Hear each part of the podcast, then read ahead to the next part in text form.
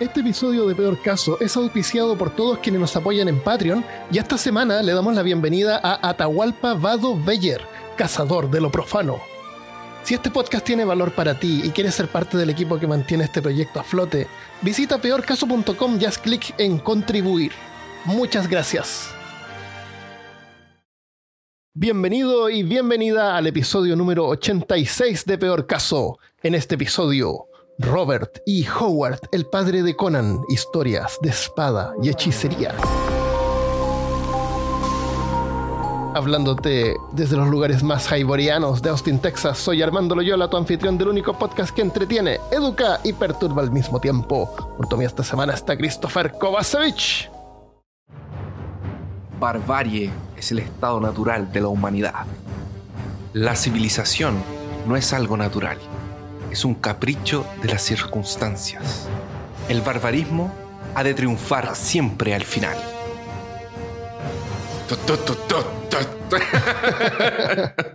Yo tenía una prima que se llamaba Bárbara. ¿Ah, sí? ¿No?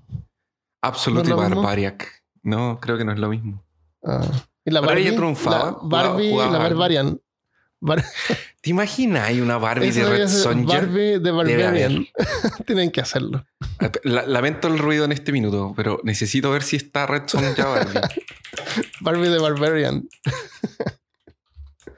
A ver, espérate. Hice un Google rápido aquí. Ah, está. pero son conversiones, ¿no? Hay gente que la agarró y le hizo unas, unas cosas. yo veo a de Sonia de Heroes of the Storm. Ah, no, aquí me salió la. Es que es Red Sonja. ¿Es, ¿Esa es, Red Devil?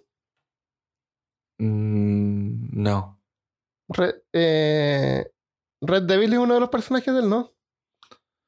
Eh, no, Salomon Kane. No, no sé. Ah, el Red sí, es un vaquero, creo. No, una mujer. Que es No, entonces, entonces Red, Red Sonja. Red Sonja, sí, eso. Vamos a hablar de Red Sonja. También. Poquito, pero sí. Ya. Ya, acá de Barbie, de Barbarian. Sale con barba.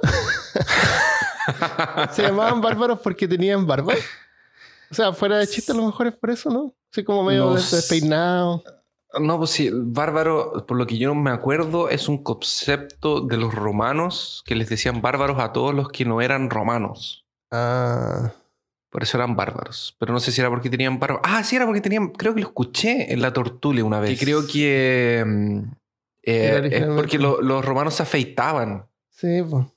Y los otros tenían barba, entonces eran los bárbaros. Puede ser. Eres un bárbaro, Armando. Bárbaro. Tú también. Yo también soy un bárbaro. Pero yo tengo menos. Pero bueno. La verdad. Nos vamos a ir por las ramas de nuevo. Por las barbas. no, por las barbas. ya, dijimos que no íbamos a hablar sobre Conan, sino que el autor de Conan. Sí, vamos a hablar sobre pero vamos a hablar, y Pero vamos a hablar de Conan también, así que no se vayan, no se vayan. bueno, Robert nació el día 22 de enero de 1906. Oye, en, el país, en el país más grande del mundo. En el país más grande del mundo. En el mejor país del mundo. exactamente. Yo no tenía idea. ¿No? No. Es, eh, fue en una pequeña ciudad eh, que se llama Pister, que está cerca de Fort Worth, en Texas, en el mejor país del mundo. Su padre era un médico y era un médico interior. Entonces ellos tenían que mudarse por el interior de Texas. Ah, por eso eh, viajaba tanto. Exactamente, viajaban un montón por eso. Hasta que se, a mediados de 1919 se instalaron definitivamente en una ciudad que es Cross Plains, que es un pequeño villarejo donde hay villanos. Sí, una ciudad inmunda, chica. Una, ciudad, un pueblito. Un pueblito, era un pueblito, pueblito. Eh, cuando era niño, eh, Howard iba por el desierto, imaginando que era un cowboy disparando con sus dedos o tal vez con una ramita. Tenía una, una gran imaginación y jugaba con espadas de... De hecho, después cuando él va a ser adulto va a tener una espada en la casa. Entonces cuando se inspira para escribir cuentos de Conan, agarra la espada y sale como ah. cortando árboles, así como... ¡ah! Él tenía una personalidad muy característica. De hecho, eh, ya vamos a llegar en ese punto, pero él eh, cuando escribía... Eh, ya no me voy a adelantar, perdón. Em, Esto fue entonces. Era atlético. era atlético. Era, era muy. Era, era macizo. Era, era un hombre alto. Tenía un metro, más de un metro ochenta y cinco. Y además que Conan era su alter ego, ¿no? Ah, no sé. Ah, no sabemos todavía. No sabemos. Entonces le disparaba a indios imaginarios. Eh, Qué bueno. Traspasaba amigos con su, con su espada de madera de mentira. Y a los 15 años. Se quedaba, solo con amigos imaginarios que había matado claro, a los Porque ya no tenía más. Mató a todos sus amigos imaginarios con espadas. y a los 15 años empezó a escribir algunas de sus primeras historias así a, a, amateur, de forma amateur. Su primera historia la envió a dos editoriales. Que fue una historia sobre Bill Smiley, que era un, un cowboy y eh, la historia se llamaba El poder del ojo humano. Esto fue en 1921. Fue rechazada. Y no fue hasta el 1924 que Howard consiguió su primera publicación en Weird Tales.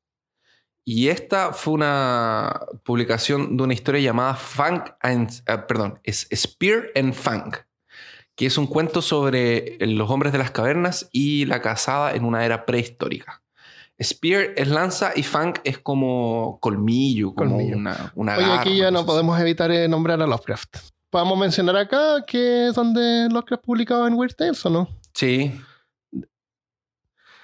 Porque alguien que no sabe, eh, Weird Tales es la revista donde Lovecraft hacía sus publicaciones. Entre muchas otras personas, obviamente que era... Pero como famosa por eso. Eran historias pulp, que eran historias cortitas. Claro, historias cortas así de, de, muerte y, violencia y eh, horror. Y, misterio, detectives. Y, pulp era el nombre por el papel. Porque era de mala calidad. era de como de barato. Era eh, como desechable. Claro. Y podían ser, podían ser bimestrales o mensuales. Whirtel ahora parece que es trimensual, cada tres meses. Cada tres meses. Mm. Eh, puede ser. Que tenga, creo que tienen versión online. Si quieren saber más sobre la Weird Tales, hablamos con más detalle en el episodio de Lovecraft. Este episodio es un poco complementario. Y si yo no recuerdo mal, en el episodio de Lovecraft también hablamos de, Robert Irving Howard. Hay algo que tengo que hablar sobre Weird, Tales, que no lo mencionamos antes. Ah, pero no sé si será el mejor momento. Pero una cosa, porque a lo mejor me estoy adelantando. Eh, eh, Roberts, lo vamos a llamar Mr. el señor Roberts, señor Robert digámosle, Howard. Eh, digámosle Robert porque a Lovecraft le decimos Howard. Ya, sí. Es que y si le decimos Howard. La gente va a creer que estamos hablando de Lovecraft.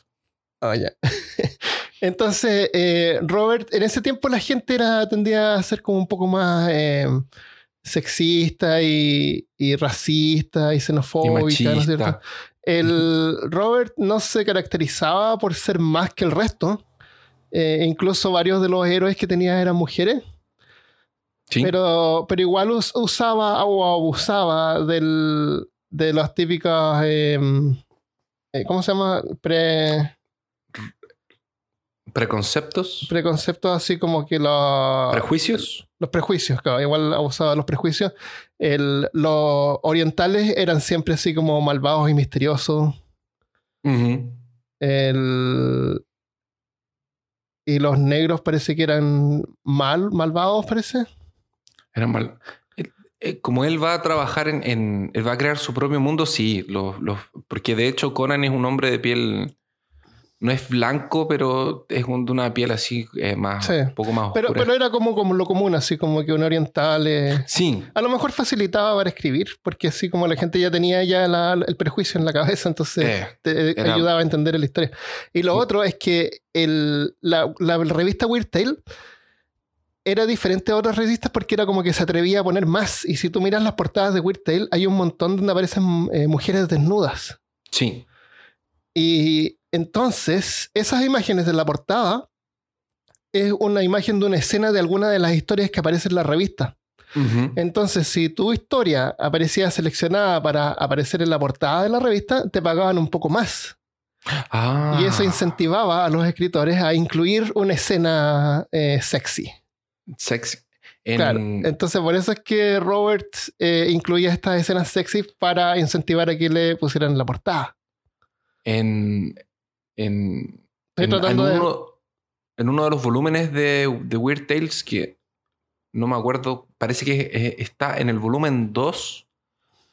eh, cuando hacía la recopilación era el volumen 2 y el, el número no me acuerdo ahora. Pero en la portada es una portada de Conan, que es una serpiente, que Conan está con, con una espada, una serpiente, enrollándolo y hay una mujer en el suelo eh, semidesnuda. Claro, con poca ropa o desnuda. Con poca o simplemente o desnuda, porque el simple- mostraba desnudez, pero eran, es, como dibujo.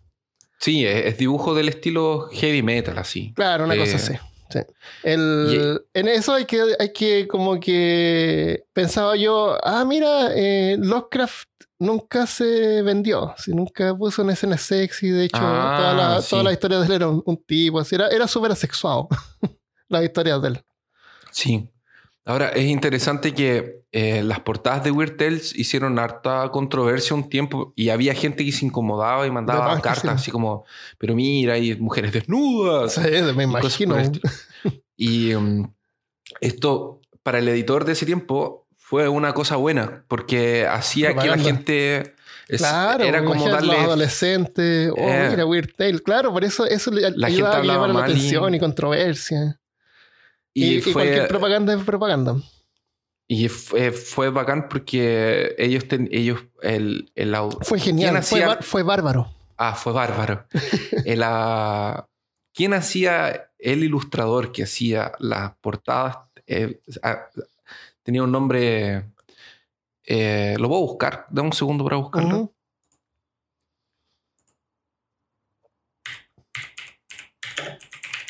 Yo quería decir que Lovecraft no era un vendido. No era un vendido. Por eso es que nunca ganó plata, porque Howard en realidad sí ganó plata y tenía Sí. ganó harto dinero. Tenía una buena situación. De hecho, Sí. era el que era mejor pagado de la Weird Tales. Ah, sí. Él es que también era el que produci- eh, producía mucho. Mm, Tenía muchas historias y vendía no solamente para Weird Tales, vendía para otras revistas también. Aquí está.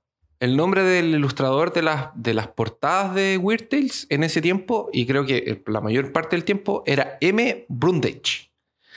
Y la gente insistía en esta, en esta como eh, polémica de las portadas, las portadas. Y un día el editor principal hizo la editorial del- de la Weird Tales y reveló que M. Brundage era Margaret Brundage. Oh. Entonces, ¿quién hacía las portadas así eróticas o con mujeres desnudas y como que sexualizaban a la mujer? Era una mujer. Ah, Entonces, como que con eso dijo, ya, pero por eso se- paren de reclamar si es, es ella la que hace la- las portadas.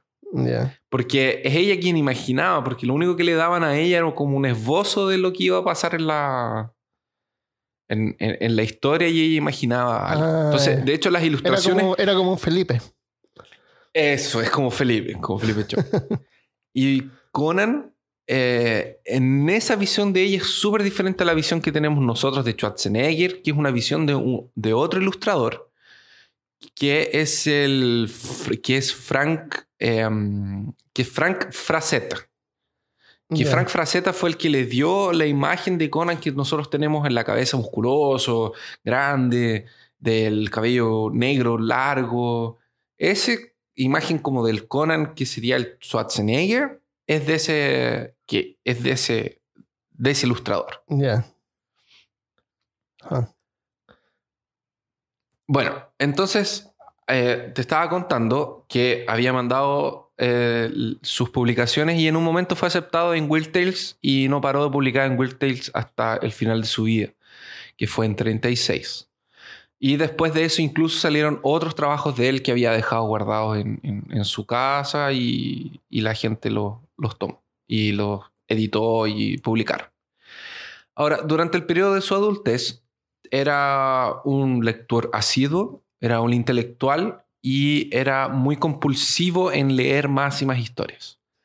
Su apariencia era de un hombre rudo, un hombre salvaje, del oeste salvaje, eh, que de hecho el- hay una película de 96 que quien hizo a Robert Howard es el actor que hace de Kingpin en Daredevil de Netflix, de Demolidor de Netflix, que es, el, es un tipo eh, eh, calvo. Yo creo que, bueno, la gente debe saber quién es, pero es un actor súper bueno y él es muy rudo, así como grande. Ahora, como te dije, medía más de 1,85, era amante del box y de hecho él empezó a hacer box porque lo bulineaban mucho en el colegio.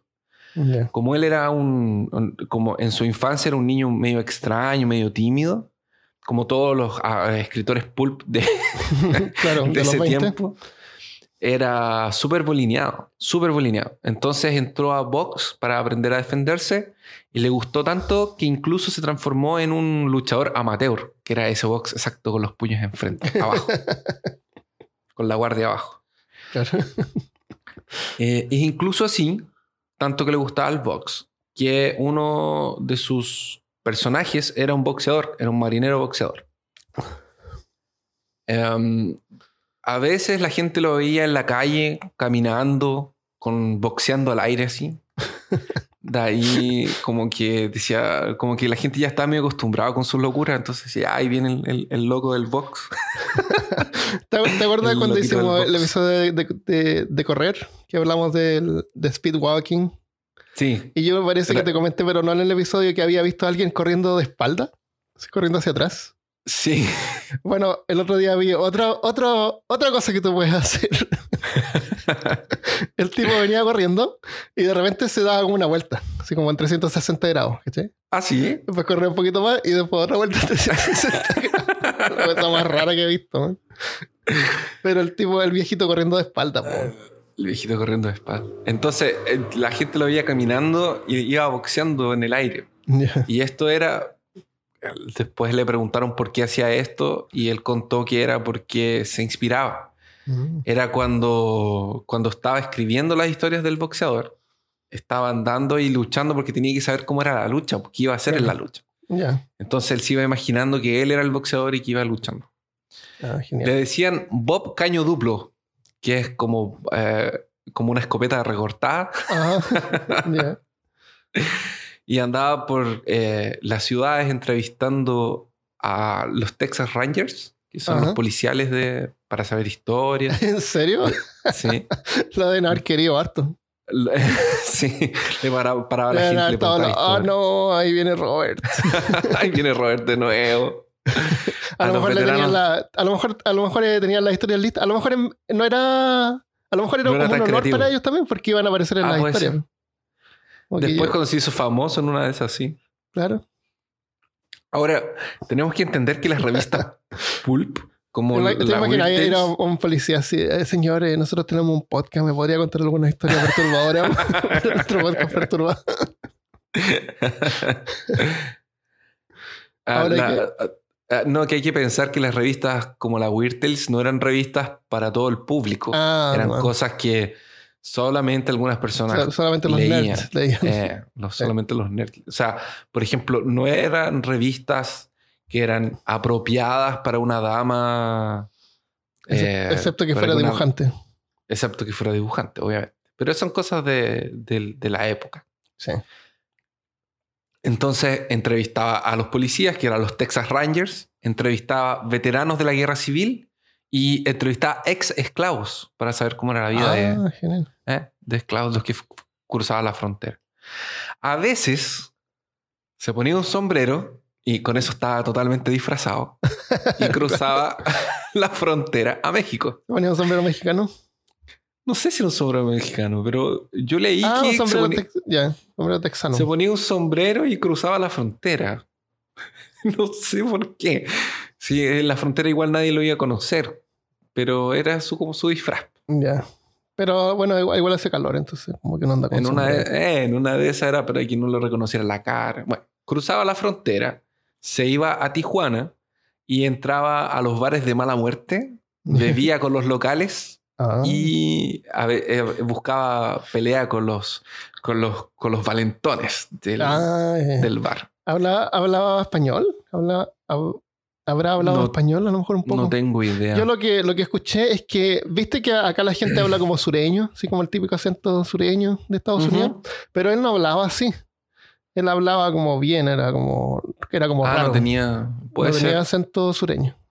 Mira, por mi experiencia en, en Texas, en Texas, era más probable que los mexicanos hablaran inglés de que alguien en Texas hable en español. Porque generalmente quien habla en español en Texas es extranjero. Sí, pues, pero él iba a México. Por Él eso me, me parece más lógico que en México hablaran inglés. Ah, Porque en México todo el mundo habla inglés. O sea, la mayoría de la gente habla inglés. Puede ser. No sé. no- no es sé la sensación en que a mí me dio cuando fui para allá. Y bueno, entonces eh, buscaba estas peleas de bar y como que así iba generando sus historias. Y obviamente eh, eso le trajo amistades y enemistades. Entonces, habían bares a los que no podía entrar, había otros bares que sí. Qué bueno. Eh, después de que terminó el colegio, trabajó en algunas cosas, como por ejemplo secretario de un escritorio de abogados. También. Entretenido. No, espera, espérate, que viene uno más entretenido. Ah, Era. Era. Atendía una farmacia. oh, qué entretenido. Fue cartero. Ya estamos mejorando. Eh, Está bien. No pasea. Y, y para mí no fue, su, no, no fue su último empleo, pero para mí fue el empleo más épico que tuvo. Mm. Era ayudante de topógrafo. Ayudante topógrafo. O sea, él no era el geólogo, tampoco. Él era el tipo que tenía. El que la- sostenía esas barritas el que, de el colores. que sostenía la barrita, ¿cachai? Genial. Entonces, él, eh, me lo imagino así como, ya, Robert, más para atrás. Y Robert para atrás. A la izquierda, Ya. a la derecha, quédate quieto, levanta. Qué entretenido. Ese trabajo. era Robert. Ya. No, con razón escribí esta historia. Por eso, se aburría mucho. Sí. Ay, pero atendiendo farmacia, ya me lo imagino atendiendo farmacia. Tú nunca sabes con quién te encuentras. Quizás cuántas veces te has encontrado con alguien que en el futuro va a escribir eh, una, una historia que va a aparecer en una película o algo. Claro, te imaginas llega un tipo así, oh, me da un remedio para, para el estómago. ¡Ah, ustedes son cobardes! claro. ¿Cómo se puede enfermar del estómago? Burlándose de los clientes. Claro. Tengo estas pastillas que son para mujeres. Porque en ese tiempo eran sexistas, ¿no? Estoy abocando, evocando esos, esos tiempos. ¿Cómo está su gonorrea?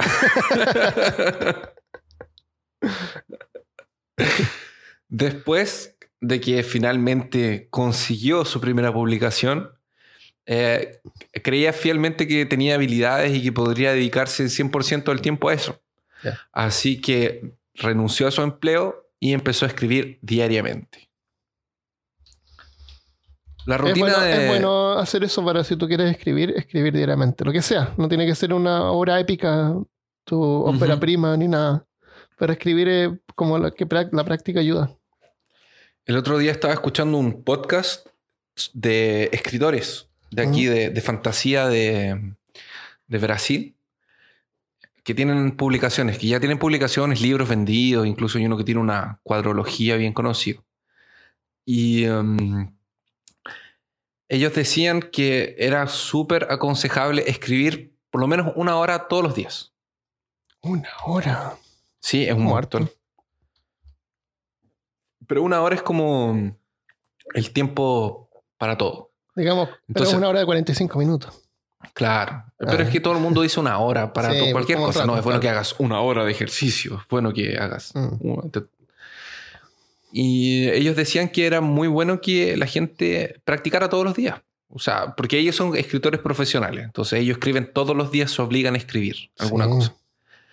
Y cualquier cosa puede ser en papel, no necesitas sentarte en el escritorio, pero y, y lo que se te venga a la cabeza. Eh, aunque sea horrible, aunque sea muy malo, pero continuar, porque por último después esa idea se Sí. descarta. O tú no pueden, sabes cómo la vas a poder salir usar en el ideas que las puedo usar en otras partes. Eh, eh, que encajan en otras cosas. Sí. Pero bueno, se encerraba en su escritorio y dactilografaba sus historias golpeando las teclas de su máquina de escribir Underwood. Era una, Mientras de estas máquinas enormes de grande que se necesita fuerza y músculos en los dedos para poder eh, apretar un, un Sí, botón, una palanca, una, una palanca. Así, tacac. Sí. Era una palanca, sí. Era una palanca. Yo, mi mamá tenía una de palanca, pero era más moderna. Esta de aquí debe haber sido un, un tanque. Sí. Vamos a poner una foto en peorcaso.com. Eh, porque su casa es un museo. pues, su- se puede ir a visitar y está su pieza ahí con su máquina de escribir y una camita. Algunos libros de la época.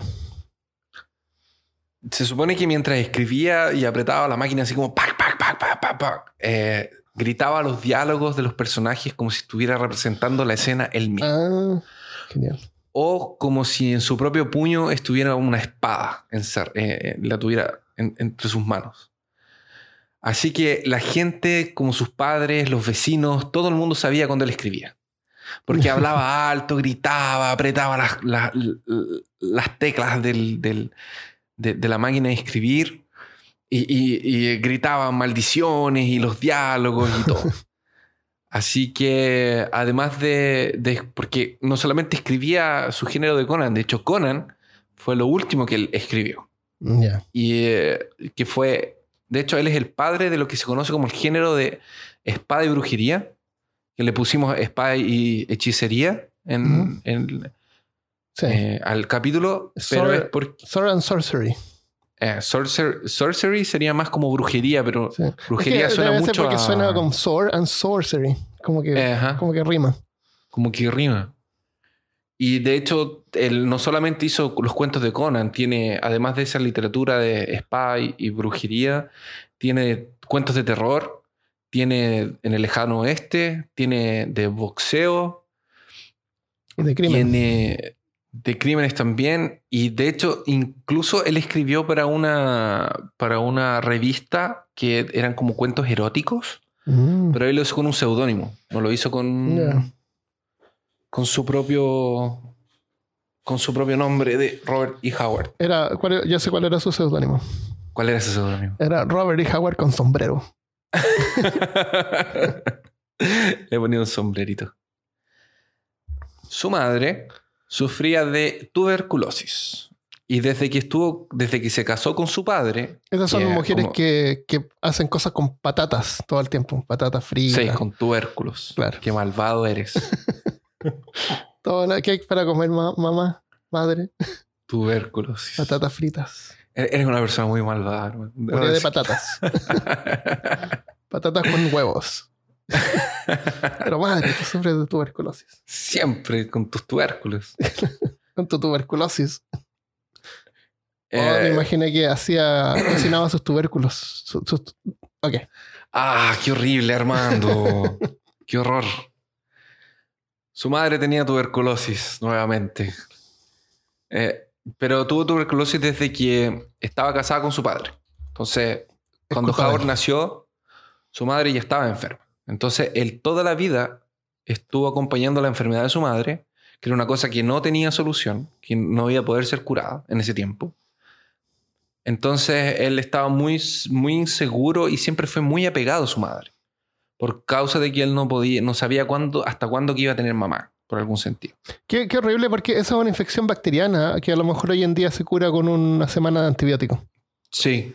Y, Y en ese tiempo no Y había ya, cómo. Y ya. Ujú. Una mañana de 1936, después de una cirugía, la mamá entró en coma.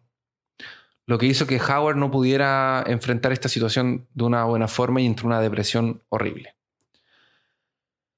Se supone que estuvo un tiempo en coma y cuando Robert le pregunta a una de las enfermeras si su madre algún día saldría del coma y la enfermera le dice que no, que jamás saldría del coma. Eh, Robert vuelve a su casa, Escribe solo- una carta. Ah, escribe una carta. Escribe un par de cosas, arregla sus cuentas, sale al auto que tenía, se sienta en el, en el asiento del conductor y a más o menos cerca de las 8 de la mañana se da unos- un tiro en la cabeza. Con una pistola. Y con la pistola que andaba, porque él siempre andaba armado. Con una 36. Se da un tiro y el papá lo encuentra en el auto, lo tiene que sacar y ocho horas después de, de estar hospitalizado, porque no murió inmediatamente, se, se declara la muerte de, Robert E. Howard. Al, después de, al día siguiente, su madre también fallece. Y ese fue el, así fue el, el- el- como terminó su vida, la verdad. Qué. Este, este- en este tiempo, Howard ya era amigo de, de Lovecraft y de hecho el padre de, de- de Robert tiene que escribirle una carta a Lovecraft de, contándole lo que le pasó a, a Robert. Y un tiempo después Howard muere también. O sea, perdón, eh, Lovecraft también murió. ¿Te acuerdas que estaba enfermo también? Sí, él se murió de cáncer. El único amor que tuvo How- eh, Robert fue Novelty Price, que era una profesora que llegó un día a su casa buscando consejos para mejorar su escritura. Porque Robert era conocido, era una figura pública, más o menos, era súper conocido por sus obras. Entonces la gente sabía quién él era, pero la, la Novelty Price nunca había leído las historias de Conan ni nada por el estilo. Entonces, ellos nunca se casaron, pero ella lo amaba y esto ella lo, lo declara después en una, en una carta. Y Howard, él, él nunca pudo estar con ella porque él decía que él no era para estar con nadie, que era un hombre que tenía que estar solo, porque era un hombre muy complicado, difícil de carácter. Entonces nunca concretizaron ese, ese, ese noviazgo. Qué responsable. Nunca se casaron. Y ella después escribe un libro que se llama eh, The One Who Walks Alone, que es como el, que- el que camina solo. Ujú. Y ese libro fue usado pa- de base para la película del 96, Ah, que como una es la película, biografía. es una biografía de él, que se llama A World Wide World, que sería como un mundo grande, una cosa así.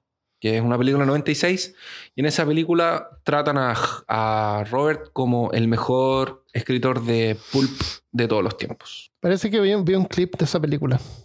Hay un clip de él describiendo a Conan y es fantástico. sí. Es muy bueno cuando describe a Conan. Ah, este es el actor de Kimping que decías tú. Vamos a dejar el rey trailer del en crimen. caso.com. Yo les recomiendo que si pueden, tengan acceso, que vean la, la película. Pero que ya les voy a dar datos para que puedan escuchar los, los- Porque en los cuentos de Conan hay hartos cuentos que están en audiolibro gratis en algunos podcasts.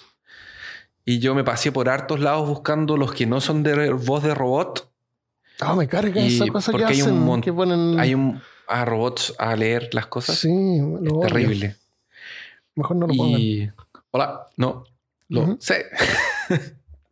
No, me carga. me No carga. sé porque Eh. te quejas. Ah, Armando. No sé cómo puedes seguir. No, no, no. Lo odio. y de ahí también tuve que encontrar algunos que la persona que leía el cuento lo hiciera bien. Ah, Entonces, también. para que no incomodara. Entonces, tengo unos buenos datos. Ya me mandan los links. Los dejamos en la página en peorcaso.com slash 86. Sí. Eh, hablemos de algunos personajes. Entonces, esa fue su vida, eh, básicamente. Eh, tiene un final súper trágico y súper triste. Sí, que, que pero, pero nos dejó su, su legado. De hecho, si tú haces las cuentas, él tuvo como 12 años de carrera, que Ya. fue del 24 al 36, que el 24 le, aceptaron la primera obra y en 36 se mató. Mm. Entonces, todo lo que él creó lo hizo de una forma frenética en 12 años. Sí. Y es súper poco tiempo para crear y todo lo que bien. hizo. Y aparte que le iba bien. A lo, a lo mejor eso también lo incentivaba. Porque Sí, a otros actores como que no les va bien. y- a cualquier persona que no, que no le va bien, como que se des, des- des- desincentiva. se desilusionó también. Sí. Ahora, en comparación con, con- con Lovecraft, Lovecraft tuvo su, su auge mucho después de, de que él había muerto. Sí, pues en ese tiempo Lovecraft fue- quería hacerlo como por amor al arte. Y Él nunca lo... tipo o sea, de gente que no, no quería depender del dinero, no, no era importante. Era muy aristócrata para trabajar por Eso, dinero. claro. Sí. Eso yo creo que haber sido. Solamente al final le compraron unas obras más, más, más caras, pero en general a, Howard, a, a Lovecraft no le pagaban tan bien cuanto No, pues, a, a Robert. Y Robert, obviamente, como lo dije al principio, trabajaba con muchas más editoras, entonces mandaba trabajo para hartos lados. Bueno, algunos de los personajes principales de, de Robert son Solomon Kane, que sería como el primer éxito que tuvo, que es un puritano que anda con dos pistolas y una espada cazando demonios y tiene bastante que ver con hechicería, brujería. ¿Solomon? Es muy bueno también. Solomon Kane. Hay una película también Ah, de Solomon Kane. Eh, después tiene a Cool, que es un- una especie de Conan, pero que es en la época de ah, la Atlántida. Él es un Atlante. Está Bran McMorn, que es un picto, que eran una especie de celtas que luchaban contra el Imperio Romano. Y después en 32 viene Conan, finalmente, que sería como su obra culmine y máxima. ¿Y Red Sonja? Ahora, y Red Sonja está en 34. Y Red Sonja, la verdad, fue solamente un cuento que escribió. Yo te voy a hablar de ella. Y- pero fue solamente un cuento que escribió que tuvo más éxito de lo que, de lo que él pensaba. O sea, hay un libro que se llama eh, Chi Devil. Que casi me lo compré, pero no lo me lo compré porque dije no lo voy a leer. Yo ni siquiera sé si ese es de él. ¿Era de él? Chi Devil. Ah, O sea, fui a esta tienda de libros usados a buscar eh, libros de él. ajá. Quería encontrar el Ah. cómics del elefante. De la No- Torre del Elefante. Sí, no lo pude encontrar. ¿Te, te gustaría contar más o menos de qué se trata ese cómics? ¿O esa historia? Sí, después tengo una sección con las historias que más Ah, me ya, gustaron ya, y, un pequeño comentario. Ya, bueno, da, da igual. ¿Por qué? No, da igual si era Devil o Red Sonia era un cuento o un libro. Estaba viendo ah, el, el, el que libro. tú viste. Ah. Devil. The Chi Devil.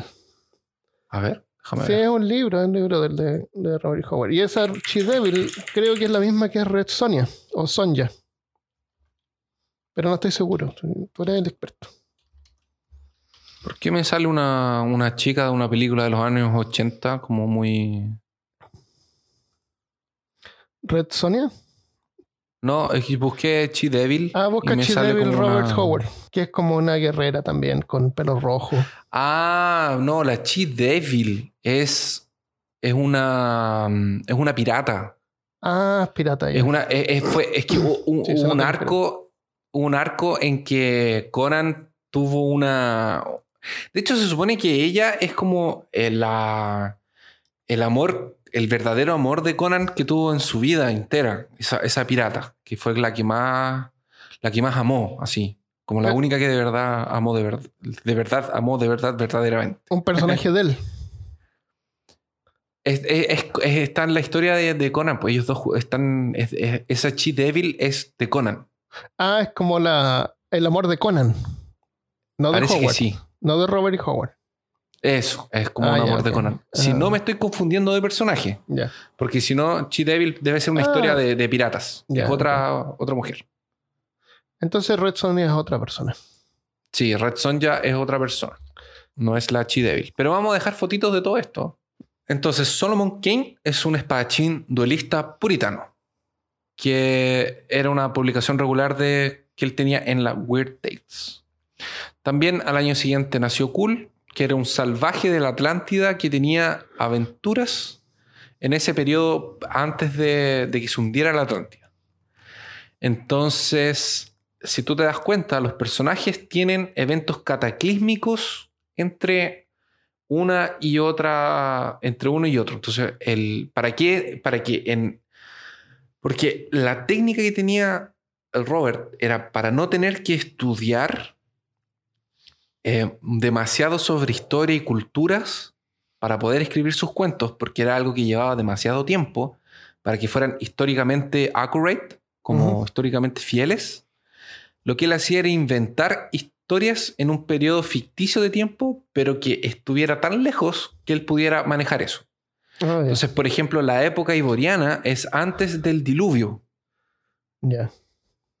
Es en un continente cuando el continente, la Tierra era otro, era otro mundo. No sabía, ni siquiera se había separado los continentes. Y antes de eso, él tiene eh, Kul, que es en la Atlántida. Entonces, para que también ellos no se choquen,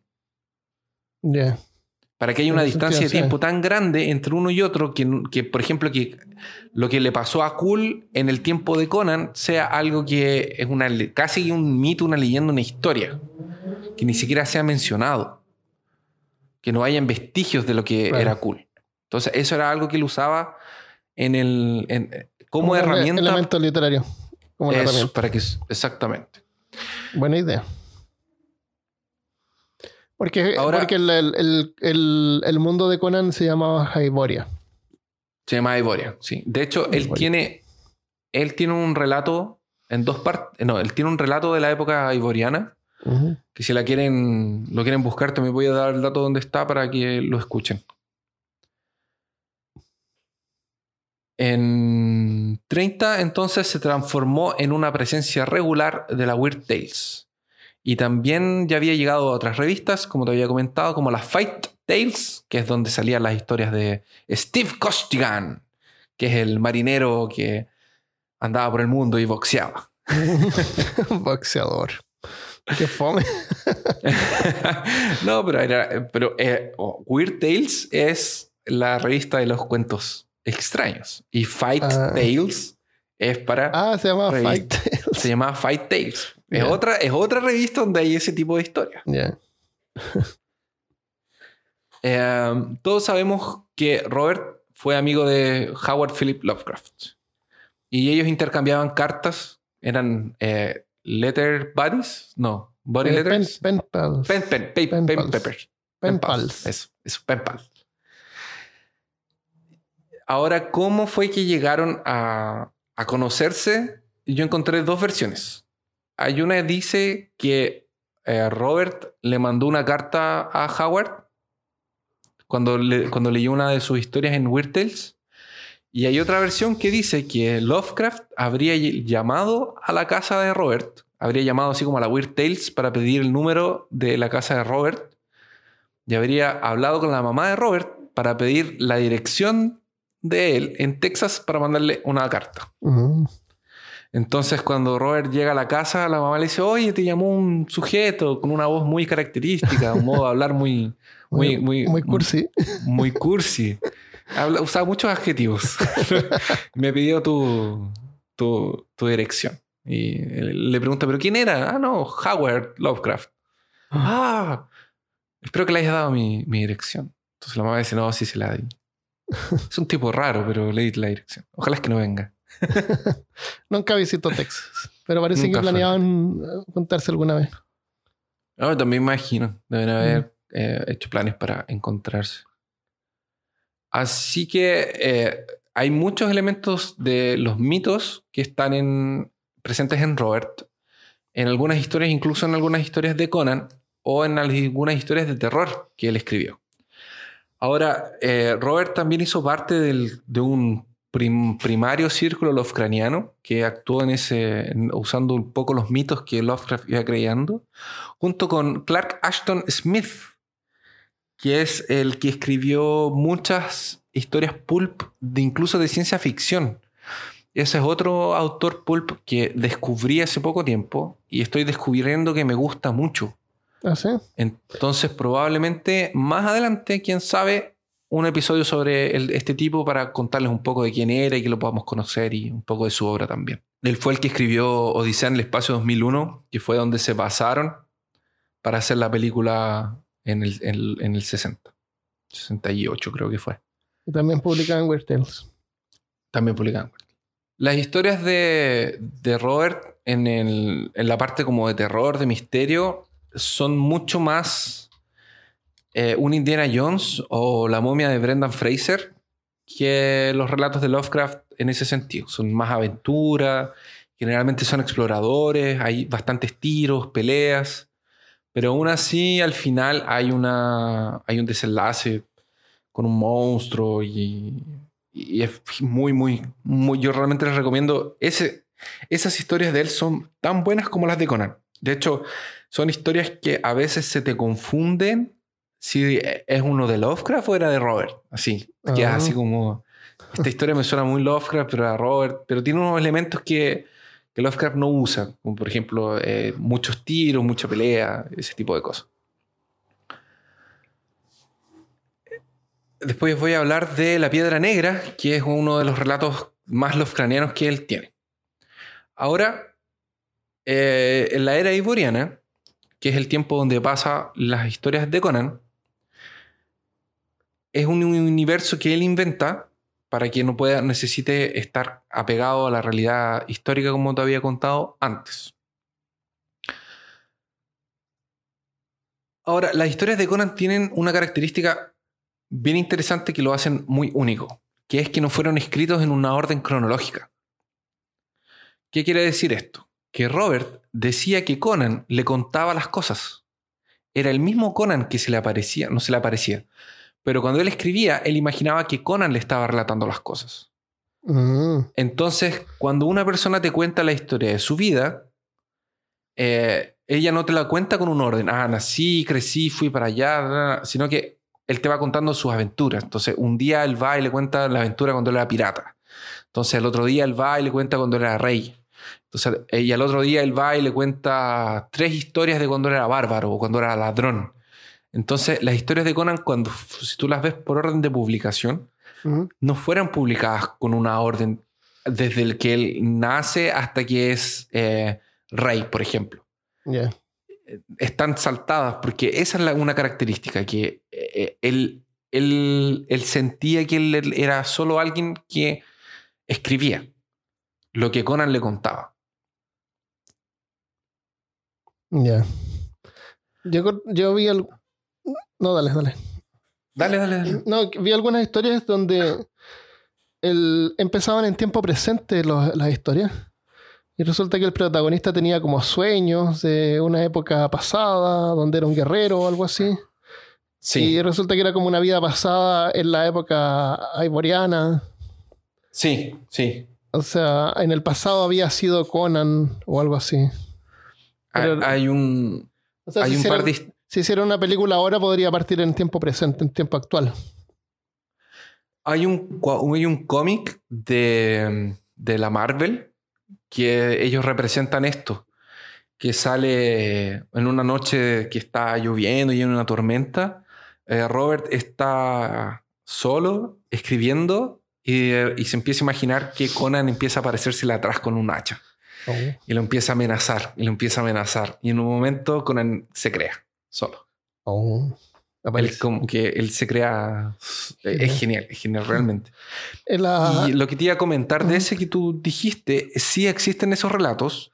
Eh, de hecho, hay uno que se llama como El Jardín Secreto, una cosa así, que lo tengo anotado más adelante, que es eh, justamente sobre eso, sobre una persona que tiene sueños de que era un bárbaro en una vida mm, pasada.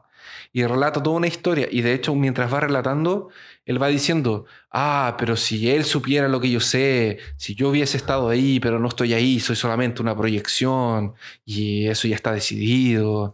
O mientras yo veía y me preguntaba esto, yo veía que eh, pasaba esto otro. Entonces como que va jugando con eso. Ah. Mientras va, mientras él va relatando, eh, eh, es una huida de, de una pareja Ujú. Y él va contando eso, esa huida, y, pero con esa perspectiva dupla, por decirlo de alguna forma. Claro. Ahora, Conan, o sea, Conan, Robert describe a Conan de la siguiente forma.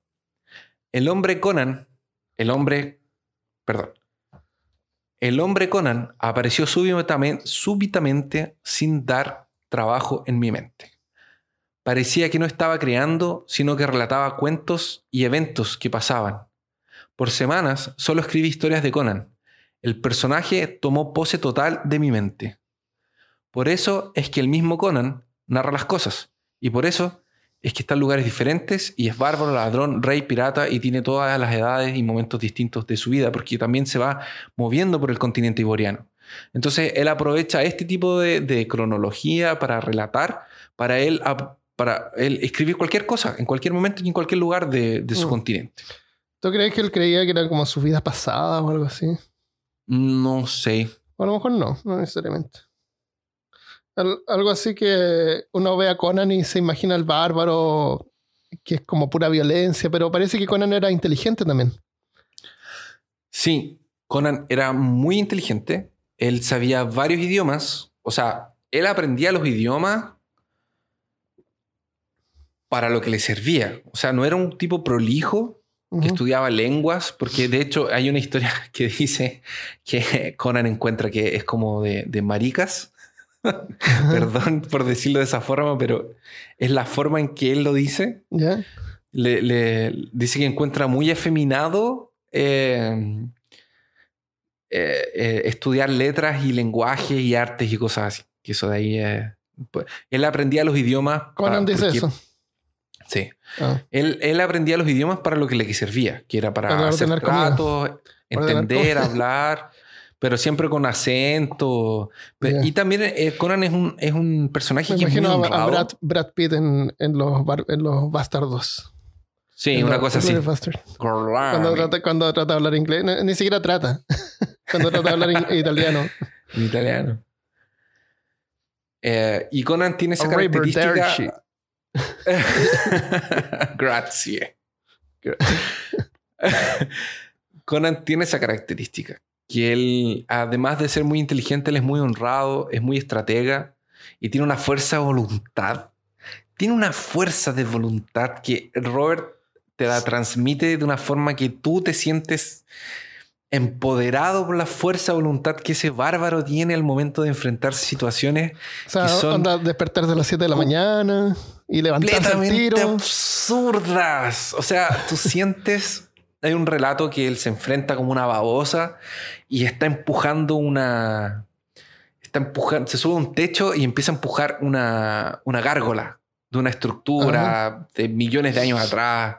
Y tú sientes que le hace fuerza y le cuesta y, Oh. y empuja y pa y cae. Es increíble. Realmente te sientes dentro de la batalla, de la emoción de la cosa siguiéndolo. Y él se esconde, toma un camino, se acuerda de otro lugar. Es, es un estratega, es súper inteligente, eh, es muy honrado. Y él también, dentro del machismo del- de la época, era como, era como, entre comillas, más... eh, Caballero. caballero, porque obviamente Conan entra y las mujeres se derriten y Ah. todas las encuentran. Siempre la chica más linda de la historia se lo ve ella, se enamora y se lo imagina tocándola, que tiene esas cosas así medias, medias, medias calentonas. Claro, para la portada. Y, claro, para la portada. Y Conan la mire también, se apasiona. Entonces, eh, siempre es así. Entonces, eh, eh, hay uno que, que, que, por ejemplo, esta la del pirata. me, imagino a Lovecraft leyendo y pasando las páginas. Buscando dónde continúa la historia. En la historia de que él se enamora de, de la, de la pirata, él estaba en un barco eh, remando porque era un, era un esclavo y este barco pirata llega, que ella tenía una tripulación de solo hombres negros y era la única que no era negra. Obviamente porque era la que comandaba el barco, era el capitán. Ah, claro, Barco. obvio. La jefa. Entonces saltan todos al barco de Conan y Conan salta de vuelta. Al final el único que sobrevive es Conan, porque siempre es así, es más fácil deshacerse los extras. Claro. Y, y ella lo ve y se enamora y le baila. Entonces Oh. como ella sabía en ese momento que él era el hombre, el único hombre en la tierra que podía ser su, su rey. No, es, Conan eh, tiene eso también. Pero tampoco, este, tampoco es violento con las mujeres, así como de violar y cosas así. No existe eso en el, Ya. con Conan.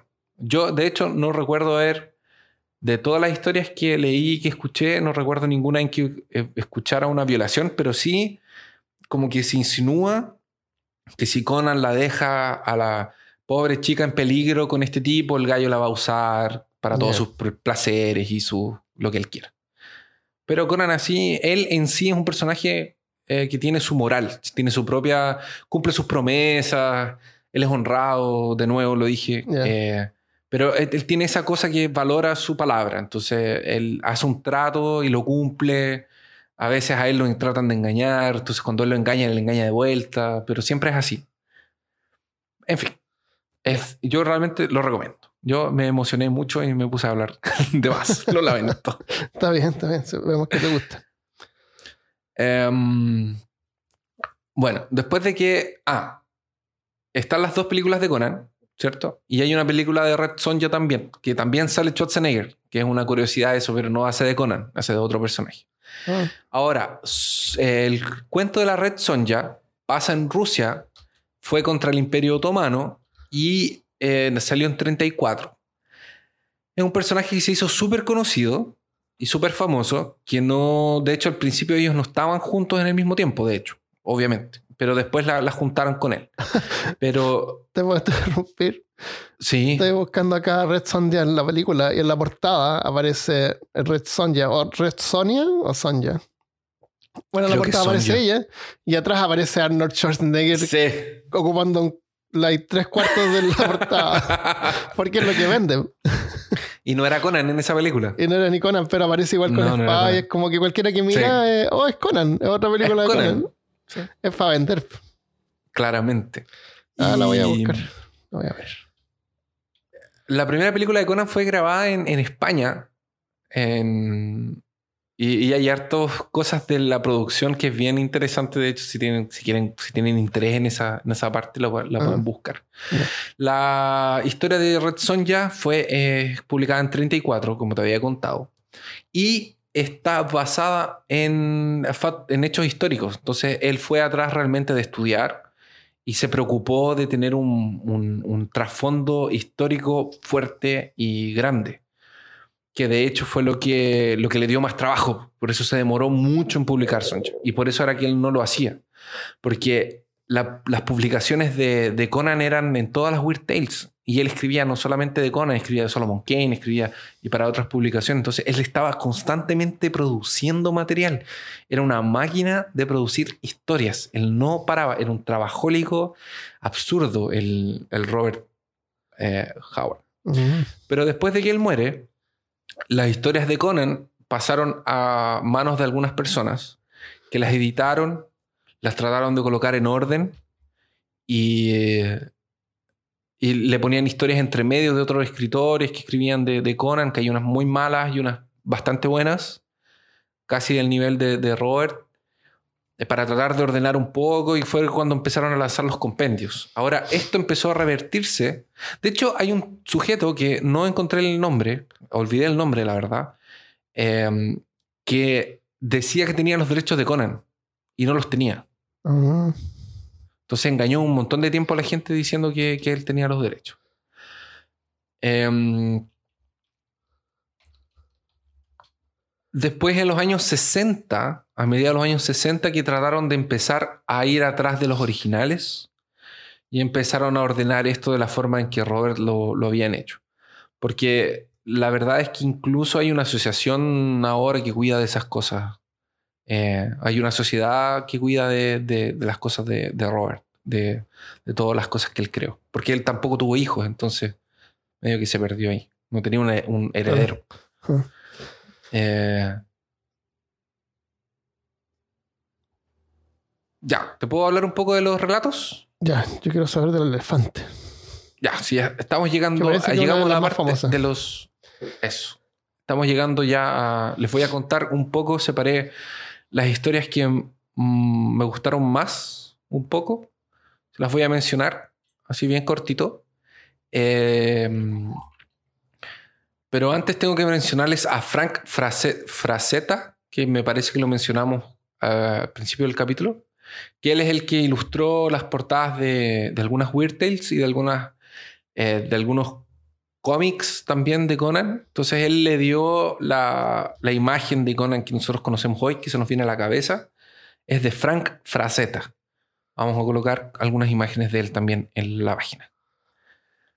Eh, la cosa en la cripta es uno de los, de los relatos. La película, la primera película de Conan tiene unos. Tiene varios relatos que hicieron el, el guion principal de la película. Eh, la cosa en la cripta es una de ellas, que es cuando encuentra la espada. Que es cuando los lobos lo persiguen y él se mete en una, en una cueva y encuentra la espada de él en, en una cripta. La torre del elefante Espérate, también espérate, es la uno de los- espada, la espada. La espada eh, Ah, originalmente era, era un arma eh, de la Atlántida. Es una espada atlante. La de No la película. La, parece que la, la de Conan. Ya. La espada supuestamente de él era un arma fabricada en la Atlántida. No sé si habrá tenido más poder o menos. Tampoco no, no creo que era mágica ni nada. Pero es originaria de la Atlántida. Yo tengo la sensación, porque como él escribía las, las- las historias separadas, en las historias nunca le dan mucho énfasis a la espada. Ah, ya, ya. No le importa. La cosa en la cripta, yo sé que encuentra una espada en, que debe haber sido como esa de ahí.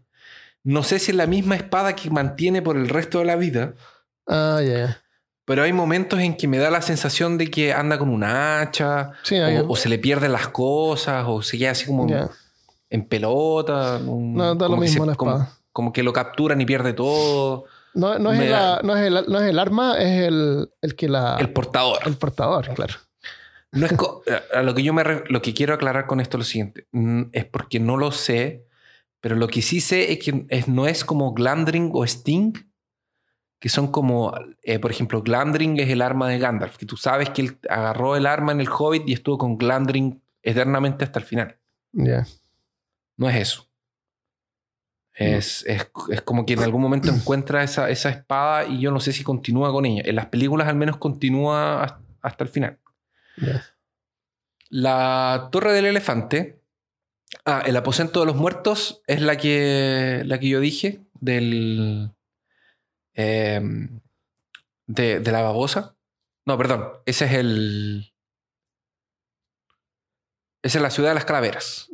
Y el dios del cuenco es una muy buena, que es súper Lovecraftiana, que hay un artefacto en una, en una especie de museo y a Conan lo pillan tratando de, de robárselo eh, y descubren que lo pillan tratando de robarse un artefacto porque hay un tipo muerto en el suelo que lo acusan a Conan de un asesinato.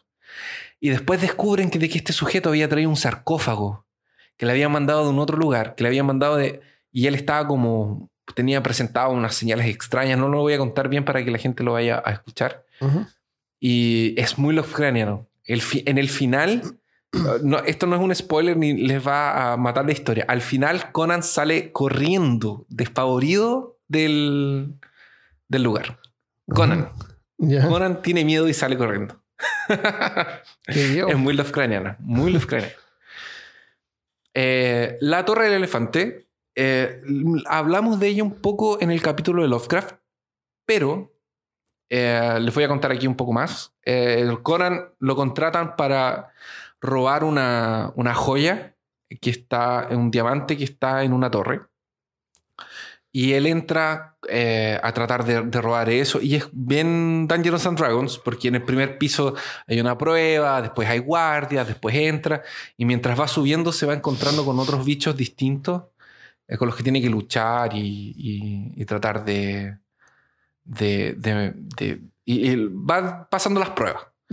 Y cuando llega al último piso, se encuentra con, el, con este ser. Porque es un ser que Conan cree que se parece con un elefante, porque tiene una trompa y tenía unas alas quebradas, pero no es un elefante, porque Conan nunca vio un elefante. O sea, Conan, que nunca vio un elefante, escuchó relatos de cómo era un elefante. Ah, ya. Y pensé que ese era un elefante. Y cuando él llega y ve a este ser que viene del espacio Ajá. Eh, y se encuentra con él, él cree que se parece a un elefante. Ya. O sea, el ser podría ser una mosca, Bueno, tenía trompa. Bueno, las moscas tienen trompa. pero es un ser que viene del espacio, que llegó hace mucho, mucho, mucho, mucho tiempo a la Tierra. Un mago lo capturó y le pide deseos y cosas. Y le cuenta una historia súper triste de su raza. Y después él no podía volar y lo torturaban. No, es, es terrible, es terrible. Porque tú crees que va a ser el, el conflicto final. Y va a ser como un ser repugnante y es completamente duele el corazón de escuchar la historia del elefante cuando te cuenta que venía de su raza que se quedó solo que está hace años y años y años y años con este mago que lo tortura que lo y al final le pide ¡Ah! Al final le pide a Conan que que lo mate Oh. que lo mate y que él va a acabar con un hechizo que él, con su muerte y, Conan se siente mal por el sujeto y, y siente pena. No, es, es- es terrible, es terrible. es muy agoniante. Genial. Genial. Pobre elefante. El va- pobre elefante. No, yo les recomiendo porque es súper Lovecraftiana también, en el sentido de que es un ser que viene de otro planeta. De hecho, me, me me recordó mucho las historias de. Me recordó mucho la historia de los Elder Things. Se parece mucho a eso. De que llegaron del espacio, se les olvidó cómo volar, se quedaron acá en la Tierra. Hace millones y millones de años. Em, está el Valle de las Mujeres Perdidas, que básicamente es un valle con, con Amazonas. Exactamente. Está La Reina de la Costa Negra, que es esta aventura de, de la mujer pirata, que es como el amor de la vida de Conan. Está la guarida del gusano helado, que también pasa en una montaña. El dios bañado en sangre. La maldición del molonito, del, la maldición del monolito. Y la ciudad de las calaveras, que también... lo- lo- los. eh, ¿Cómo se llama? Pi- ¿Pichones? ¿De esos eh, palomas del infierno? Eh, las palomas del infierno. Algo así. eh, Ah, no del vi. infierno, que son, supongo que son como especies de viakis. Porque también era, Ah. era como mezclado con Lovecraft. No, no vas inspirado en. Eso. De hecho, eh, yo no alcancé a ver esa parte y se- la voy a quedar debiendo en una de esas. Hacemos un extra. Porque hay unos relatos que son en el mismo universo. Claro, fueron a propósito hecho como para. pero, Eh, exactamente. pero, la- pero le pone otros nombres. Sí. Lo cual De lo hecho, genial. De hecho, yo me eh, estoy esperando eh, porque me compré una coletánea, encontré una coletánea en Amazon de una editora de aquí de Brasil que agarró esos cuentos que están entrecruzados con Lovecraft y los metió todos en un volumen y después de que lo Ajá. lea les cuento. Dale. Así que en, en La hija del gigante de hielo, eh, Conan se pierde, va atrás de una, como una elfa que encuentra la nieve también, tiene unas alucinaciones, y eh, etc. Yo se los recomiendo, de verdad, son muy divertidas y hay unas bien cortitas y otras no tanto. Ahora, relatos que no son de Conan. El Jardín del Miedo, que el Jardín del Miedo es este relato que Armando nos comentaba del personaje que va a otra vida y cuenta desde su perspectiva eh, como si él estuviera reviviendo esos momentos. Eh, de hecho, hay un bicho que es como un murciélago, un hombre murciélago que rapta a la, a pareja de- del protagonista y, él va y se tira como con una hacha. Eh, fuego Azur. Fuego Azurbanipal. ah, ah, Fuego Azurbanipal. Esta historia es buenísima. Es de dos exploradores que están en el desierto buscando una ciudad perdida. Y encuentran la ciudad perdida. Y eh, llegan otros, otros ladrones que les quieren quitar lo que ellos encontraron. Y eh, tiene un desenlace con un. con una criatura como de otra dimensión, que es un guardián de, de una, de una joya. Es genial, es buenísima. Es, pasa los años 30 también. Es, es bien así post eh, Primera Guerra Mundial. La cabeza del lobo, que es una sobre hombres lobos, que es muy buena también. La piedra negra es espectacular. Es, da mucho miedo. Es mega Lovecraftiano. Eh, si les gusta Lovecraft, es- tienen que es- leer eh, El fuego de Azurpanipal y La piedra negra. Y La cosa en el tejado. Que La cosa en el tejado es como la precuela de La piedra negra, si es que no me equivoco, no me estoy confundiendo. Pero eh, tiene que ver, están conectadas. La cosa en el tejado es terrorífico. Es un... Hay dos amigos, uno se va de viaje, cuando vuelve trae un objeto y llama a su amigo para que lo vaya a visitar y cuando están de visita y él se queda a dormir ahí, siente una cosa en el tejado, siente algo en el tejado, siente algo en el tejado y el desenlace es brutal, brutal. Y esas son las que yo les tengo para recomendar. Así que les dejo una lista después en la página para que vean. Y si quieren escuchar estos, estos relatos o tienen interés en, en conocer un, un poco más sobre estas y otras opciones, están los podcasts de Relatos Salvajes, que son unos españoles que hacen un trabajo muy bueno. No tienen solamente relatos de Conan, sino que tienen otros. Y los Los pueden bien. encontrar en Evox y los leen bien. Genial. Eh, escuché uno. Tienen varios relatos de terror, entonces van a encontrar a Edgar Allan Poe, tienen los de Lovecraft también. Y ah, tienen hartos de, de Ah, Conan. Tenemos entonces a Relatos Salvajes. Tenemos otro que es Casa de Tinieblas, que también tiene algunos distintos de, de mm, cuentos que no están en Relatos Salvajes. Tienen otro, eh, hay otro que se llama Cuentos de la Casa de la Bruja, que es otro tipo que también tiene cuentos de terror y que tiene unas partidas de rol también de Call of Cthulhu, de Cthulhu por si les interesa. Y hay otro que es el otro que yo usé para, para escuchar, que es... Estoy abriendo aquí. Que lo pueden buscar como Conan el Bárbaro. Así mismo, Conan el Bárbaro. Ellos tienen también unos cuatro relatos que están muy bien hechos. Em, eh, también está en iVoox. Así que para que los puedan buscar allá. Y eso. Cultura popular. Cultura popular. Tú sabes que el universo está protegido por el poder de Grayskull. Y ¿Qué, secretos man? poderes encierra el castillo. Y He-Man luchará hasta el final. ¿Sabías tú eso? ¿En serio? ¿Mm? Por si acaso los derechos de, de, de Conan están con la Marvel Sí. y ellos hicieron hartas historias que está el Conan antiguo y ahora Parece este que año de hecho de hecho cuando yo fui en enero estaban lanzando Conan de nuevo reformado reformulado y yo compré un, el primero el número uno de Conan el Bárbaro en de la nueva reformulación con las nuevas eh, ilustraciones eh, cuando estaba en New York ¿Mm? Está el primer volumen en enero. Es, pero increíble. Eh, ¿Pero Está es dibujado de bueno. nuevo? Sí, sí, con, ¿Y las con ilustraciones modernas. Ah, todo, sí. todo, todo. Sí.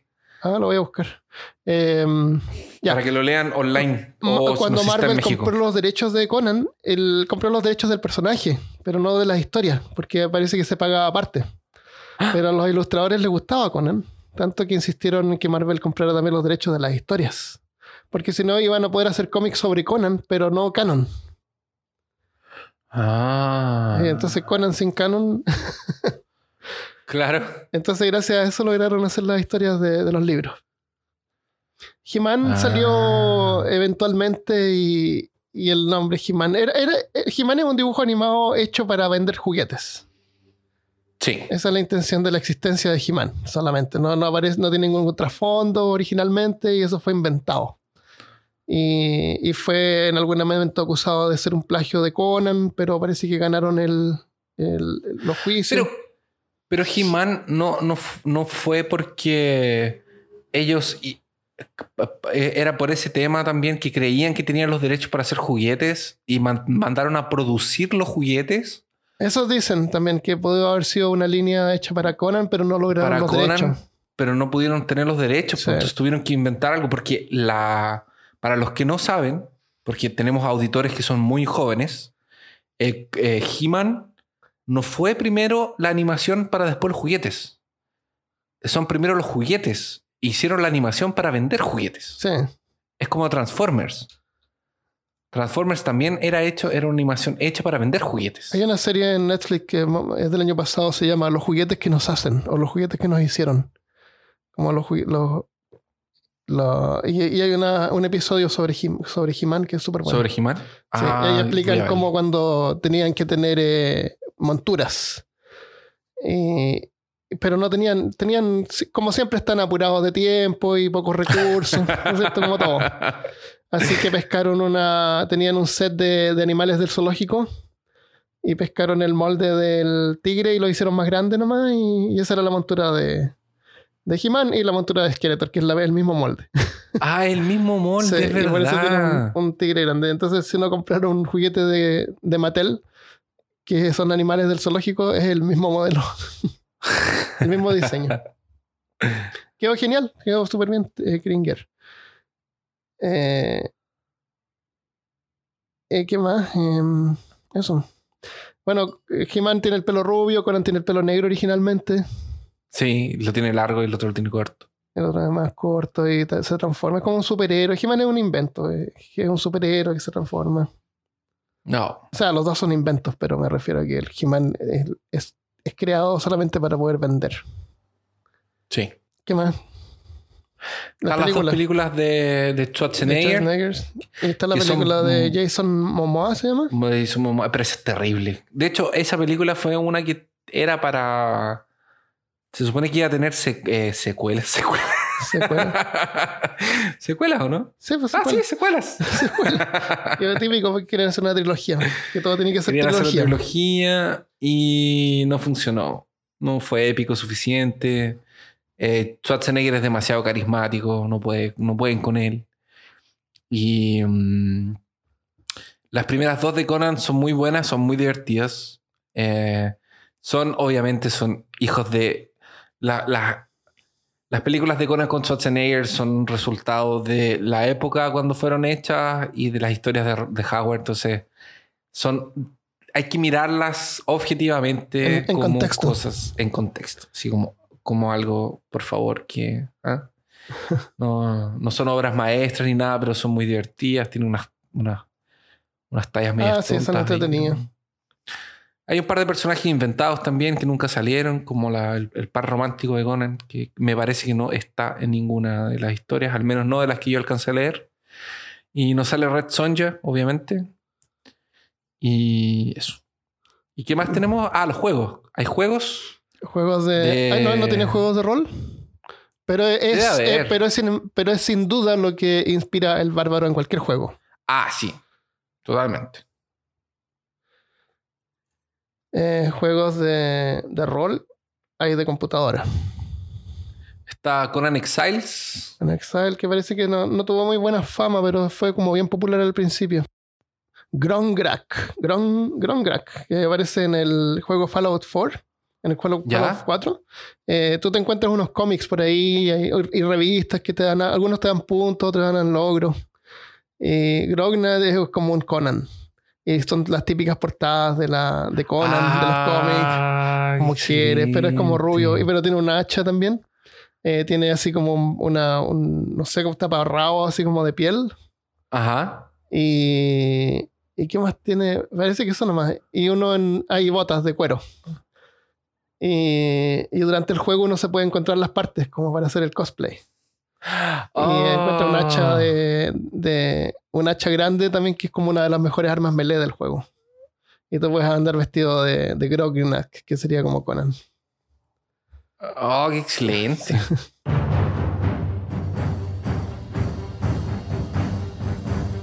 Antes de irnos vamos a leer un par de mensajes. Hay uno que nos dejó Rodrigo Orellana en la página de, de YouTube.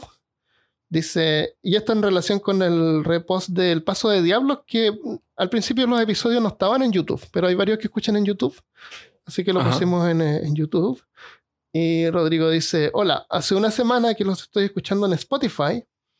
Y esta es la primera vez que encuentro que entro a ver su canal, canal de YouTube. Justo Oh. este es el capítulo que, escucha, que escucharé mañana. ¿Coincidencia? No lo creo. Saludos desde Rancagua. Pero los escucho cuando estoy trabajando en Talca o viajando. Holanda, ¿qué Talca, Rodrigo? Gracias.